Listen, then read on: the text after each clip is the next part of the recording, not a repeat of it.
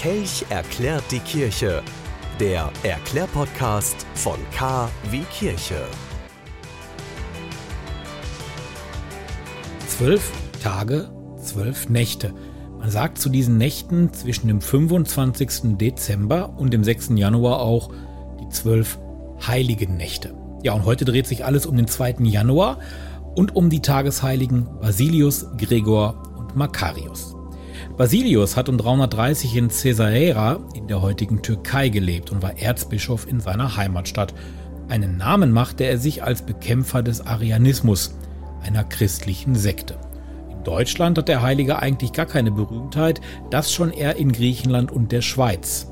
In Griechenland bekommen die Kinder am 2. Januar sehr oft Geschenke, ja und in der Schweiz begeht man den sogenannten Berchtolztag. Der Berchtolztag ist ein Feiertag in unserem Nachbarland das Besondere allerdings, Arbeitnehmer, die an diesem Tag frei haben wollen, die müssen sich einen Urlaubstag nehmen, obwohl es ein Feiertag ist. Wie kam das? Ja, dieser äh, Feiertag in Anführungsstrichen, der dient als zusätzlicher Ruhetag nach dem Feiertag 1. Januar, also dem Neujahrstag. Entstanden ist dieser Feiertag aufgrund der Reformation. Die Reformation hat nämlich dafür gesorgt, dass in der Schweiz der Dreikönigstag als Feiertag gestrichen wurde. Ja, und die Schweizer, die wollten einen weiteren Tag haben für eben diesen ersatzlos gestrichenen Feiertag.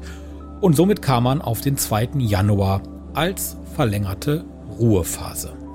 Und in unserem KW Kirche Podcast geht es dann morgen um den 3. Januar und somit der 10. Rauhnacht. Und wenn Sie möchten, zünden Sie doch heute einfach mal ein bisschen Weihrauch an. Der KW Kirche Podcast. Wöchentlich neu. Immer anders. Der KW Kirche Podcast. Jetzt abonnieren. Überall da, wo es Podcasts gibt.